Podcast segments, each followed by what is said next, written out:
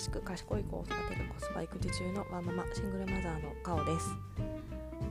はい、えー、今日はですね、えー、この後 Voicy のファンフェスタに、えーと、行くんですけども、えー、その前にちょっと何名かお会いしたい方とお会いできるのですごく楽しみです。はい。で、えーと、母が、えーと来てくれていて息子を見てくれてるんですけどもちょっとその用意をして遊びに行く用意をしていたりバタバタしているので、えー、結構時間はギリギリなんですけどもなんかちょっとふとあのお化粧しながら思ったことというかこれ残しておきたいなということがあったので残しておこうかなということで時間短いですが発信しておきたいと思っております。えー、まあ、発信の大事さみたいなところをこうぼんやり考えておりましたのでそのそんなことをちょっとつぶやきたいなと思っています。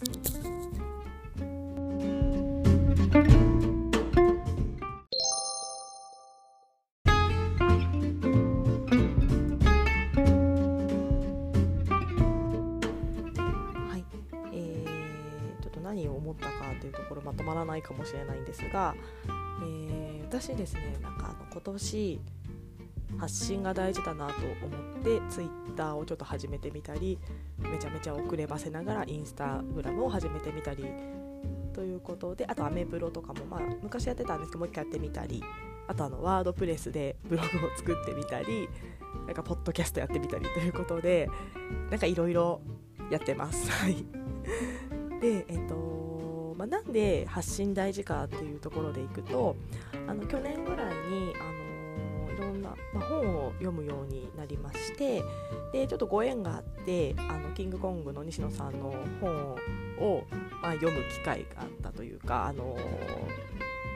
だったんですけども、まあ、やっぱりこれからはあの個々の時代で、えーと発信していくのが大事みたいなところをあのまとめるとおっしゃっていたんですけども私自身あんまり発信するのが苦手で、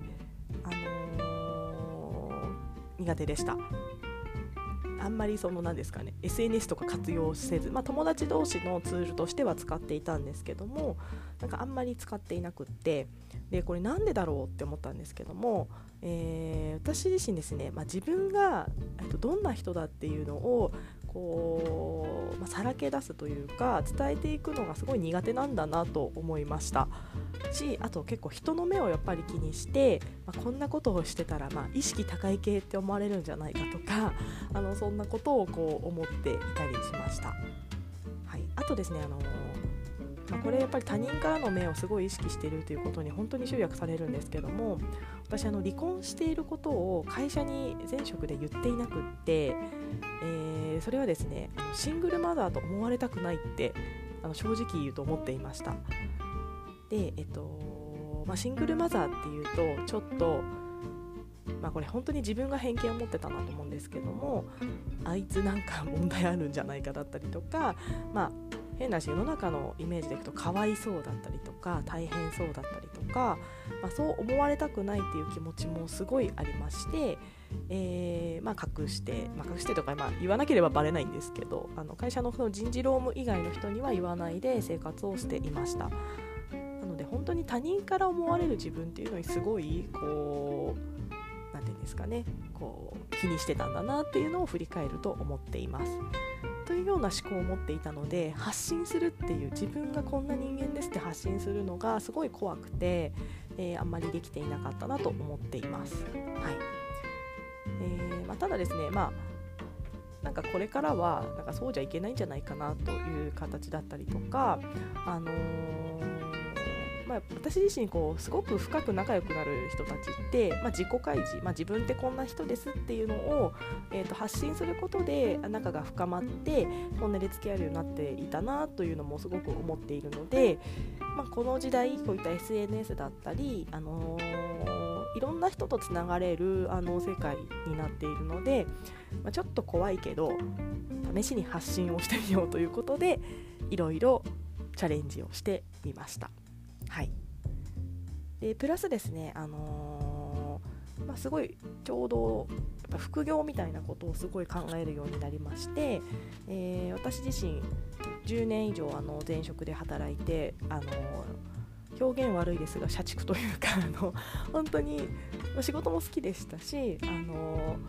会社からするとそうですねもう本当に頑張ってくれるいい人材みたいな感じだったんですけども、まあ、仕事好きだしあの仕事を頑張ってる自分も好きだしあの何ですかね。まあ、ただ私それしかできないと思っていたので会社に私は会社に属してあの言われた与えられた課題をこなしていくみたいなところが得意だなと思っていたので私なんかもう会社でしか生きていけないみたいなことをすごい思っていました。が、まあ、シングルマザーというあの立場にもなりまして、まあ、会社だけではなく何かしらあのもう一つ別のあの収入源を持っておかないと何らか会社が傾いた時には対応できないですしあの息子を育てていけないとあのすごい危機感がありまして、えー、何らかあの別の収入源っていうものを必要なんだろうななので副業っていう道も少しずつ考えなきゃなということをすごい今年の初めぐらい、まあ、去年ぐらいからですね感じていました。はい、でじゃあえ、私のこれは性格の強みなんですがまずやってみようということでなんかいろんなものに手を、えー、出して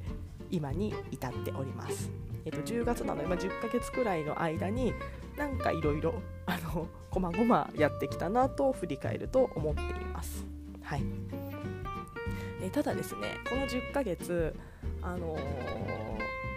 ー、やってるんですけどもあの何にも効果は、まあ、何にも効果はないというおかしいです、まあ、金額お金って副業という意味のお金で言うと、え正直全然何も実りがなくてですね、まあ、全然ではないんですけども、あのー何ですかアフリエイトで何か稼ぐとかもほとんどないですし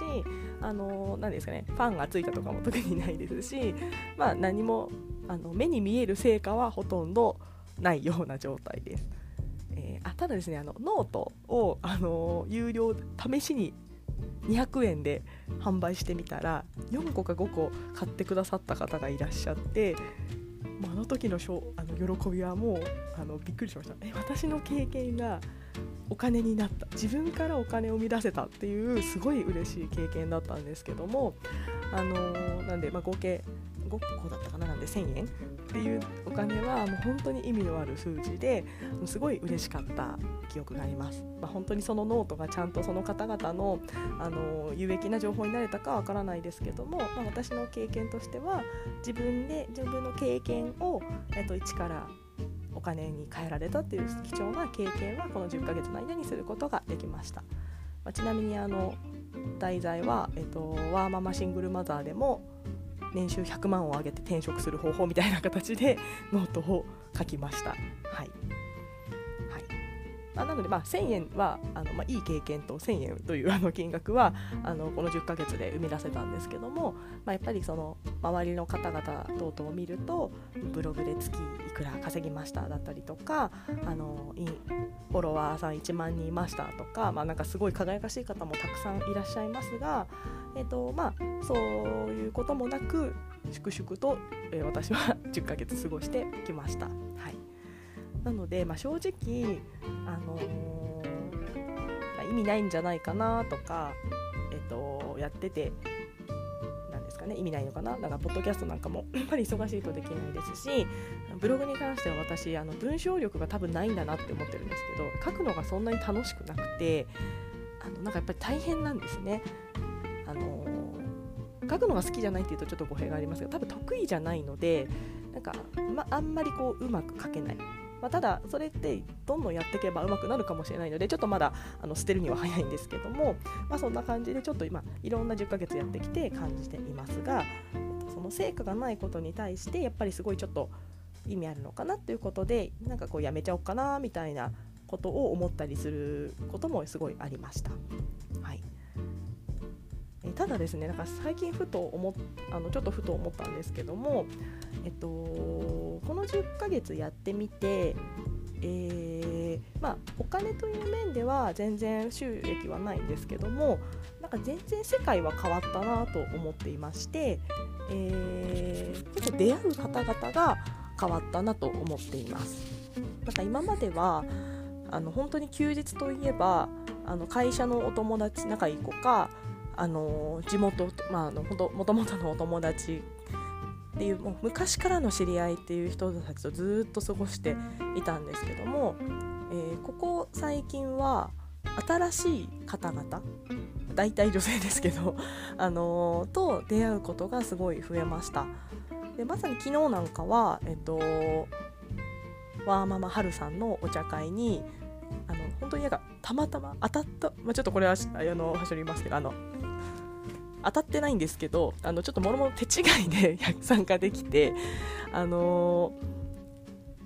行けましてあの本当に素敵だなと憧れているあのワーママハルさんとお会いができていろんな会話ができたりですとか、まあ、そこでいらっしゃった方もやっぱりすごく志が高くて優秀な方々が多くて、まあ、そんな方々とあのお話ができたりつながることができたりっていうのがすごくあのいい刺激になりました。でえっとまあ、そういったあの全然ツイッターは関係ないんですけどあの別のあのところではあの本当仕事関係であの、本当に素敵なシングルマザーの方と出会えまして、まあ、シングルマザーがどうこうじゃないんですけどあの本当に素敵な方と出会え女性の方と出会えまして、まあ、今度あのご飯行こうみたいなお話をさせてもらったりとかあとあの、ご近所のママさんで、えー、ちょっとあの議員さんみたいな方々と仲良くなれてあの本当にその方その人ともすごいママ友としてすごい教育に対して話ができたりとかどうやったら一緒に楽しく日本の子育て変えられるかみたいな会話ができたりとかなんかすごいなんかこう発信したことにより出会いが変わるというかあの多分入ってくる情報も変わりますし自分自身の思考も変わりますしこう出会える人がなんか変わってきたのかななんていうのを思っています。はい、ので、あのー、まあ、このポッドキャストも全然聞いて 何ですかね何人か聞いてくれるみたいなやつも本当に1人とか2人なんですけどあの聞いてくださってる方がいたらすごい本当にありがたいなとありがとうございますと思いながらあの細々とやっておりますがなんかこうやっているとそれだけでちょっとずつ変わっていくんじゃないかなっていうのをなんかすごいこのあの最近は思っているのでなんかまあ劇的に早く何らかこう成果を出す人もいますけども、まあ、そうじゃなくてもなんかやってればなんか変わっていくこともあるしきっといいこともあるんじゃないかなっていうのをすごく思ったので、あのー、もし同じような境遇だったりこう配信発信するのが怖いっていう方がもしいらっしゃればあのややってみるだけで何かいいことあったりするよみたいなことを伝えられればなと思いまして、えー、これからまたあの Voicy のファンフェスタに行く前にちょっとその気持ちを発信しておこうということで残しておきます。